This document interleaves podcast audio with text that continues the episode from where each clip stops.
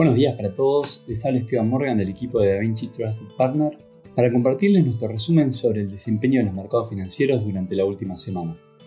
Los mercados financieros globales cerraron una nueva semana de ganancias, tanto para la renta variable como para la renta fija. En este sentido, el S&P 500 finalizó la jornada con ganancias de 1,6% y el Nasdaq 3,3%. En cuanto a Europa, el stock 600 creció 0,8% y por el lado de Asia, los principales índices tuvieron rendimientos negativos. Hubo varios acontecimientos económicos de gran relevancia, tanto el PMI manufacturero en China, Reino Unido, Alemania y Estados Unidos estuvieron por debajo del 50, lo que implica que las industrias manufactureras aún no se encuentran en expansión. En el caso de China y Estados Unidos estuvo por debajo de las expectativas y en el caso de Alemania y Reino Unido por encima. También se presentaron las encuestas JOLTS de ofertas de empleo que estuvieron por encima de las expectativas y se posicionaron a un nivel no visto desde agosto, reafirmando nuevamente la fortaleza del mercado laboral. En cuanto a la decisión de los tipos de interés de la Reserva Federal, sucedió lo que era esperado. La tasa de interés subió 25 puntos básicos, posicionándose en 4,75%, moderando su tono hawkish, reconociendo que comenzó el proceso de desinflación, pero que aún quedarían alzas pendientes. A su vez, Jerome Powell comentó que para las siguientes decisiones se decidirá el tamaño de las alzas monitoreando los datos mensuales. Los mercados reaccionaron a las declaraciones de Powell con optimismo, con un rally en acciones a fin de la tarde. El hecho de que Powell utilizara la palabra desinflación por primera vez en sus discursos en las últimas comunicaciones y reiteradas veces provocó un fuerte impulso en los mercados, dando indicio de que el problema de la inflación ya habría pasado su peor momento y la Fed optaría por disminuir su agresividad en las próximas reuniones. Al día siguiente el Banco Central Europeo también comunicó lo que se esperaba del mercado, una suba de 50 puntos básicos en los tipos de interés, posicionándose la misma en 2,5%, la comunicación fue contundente. El Consejo de Gobierno mantendrá el rumbo elevando significativamente los tipos de interés a un ritmo constante y manteniéndolos en niveles lo suficientemente restrictivos para asegurar el retorno oportuno de la inflación a su objetivo medio plazo del 2%.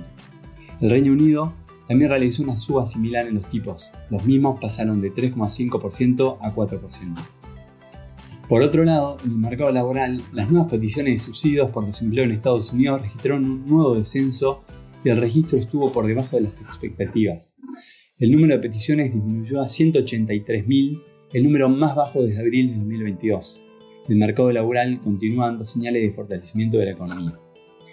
A su vez se presentó la tasa de desempleo de enero en Estados Unidos. Fue del 3,4% frente al 3,6% esperado, cifra completamente récord no hay registros de un dato tan bajo de 1969.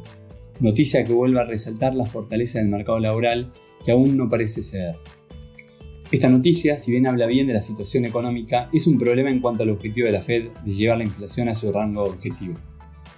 En materia de reportes corporativos, se destacaron los resultados de Meta Platforms, Alphabet, Apple y Amazon. Para Meta Platforms se estimaba que tendría una caída en los ingresos del último cuatrimestre de 2022 con respecto a los últimos tres meses de 2021. Los ingresos estuvieron por encima de lo esperado, pero los beneficios por acción por debajo. La empresa anunció grandes medidas de reestructuración para enfocarse en sus prioridades comerciales y estratégicas. Además, anunciaron un aumento en su programa de recompra de acciones. Las acciones subieron alrededor de un 20% al cierre del mercado y continuaron subiendo los días siguientes. En cuanto a Alphabet, Apple y Amazon, las tres presentaron beneficios por acción o ingresos por debajo de lo esperado y con resultados inferiores al año anterior, que no conformaron a los inversores. Además, las previsiones para el próximo trimestre no son lo más alentadoras. Estamos entrando en una nueva semana crucial para los mercados. En cuanto a noticias económicas, se destaca el IPC de Alemania y las nuevas peticiones de subsidios por desempleo en Estados Unidos. En cuanto a reportes corporativos, esta semana se destaca la presentación de resultados de Activision Blizzard, la gigante de los videojuegos.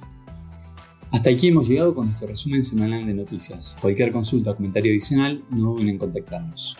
Muchas gracias.